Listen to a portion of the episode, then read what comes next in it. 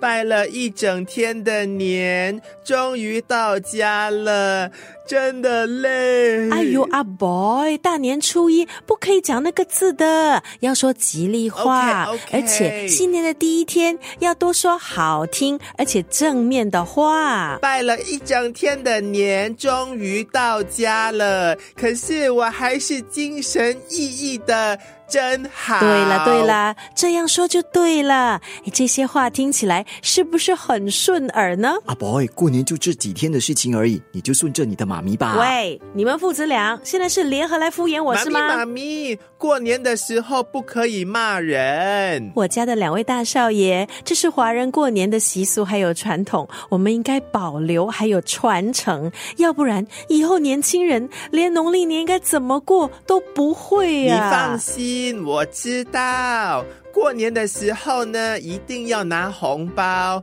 因为那是长辈对后辈的一种祝福不福。错哦，我们家阿 boy 还知道拿红包的意义。不过啊，等你长大以后是发红包，不是拿红包了哦。我早就想过了，以后哈、要生很多很多很多的 babies，那么过年的时候呢，就不会吃亏了喽。哇，很聪明啊哈！那么妈咪再问你，红包为什么也叫压岁钱？太简单了，我早就用 Google 找到答案了。有一种说法哈，就是以前的人呢，除了用爆竹吓走可怕的年兽，他们也用一些好吃的食物给小朋友吃，让他们压压惊。后来哈，食物就变成了铜币，所以红包也叫做压岁钱喽。好啦，别说那么多了啦，赶快去冲凉睡觉。明早啊，我们还要到外婆家拜年呢。明天还要拜呀！哎，你说话可以清楚一点嘛？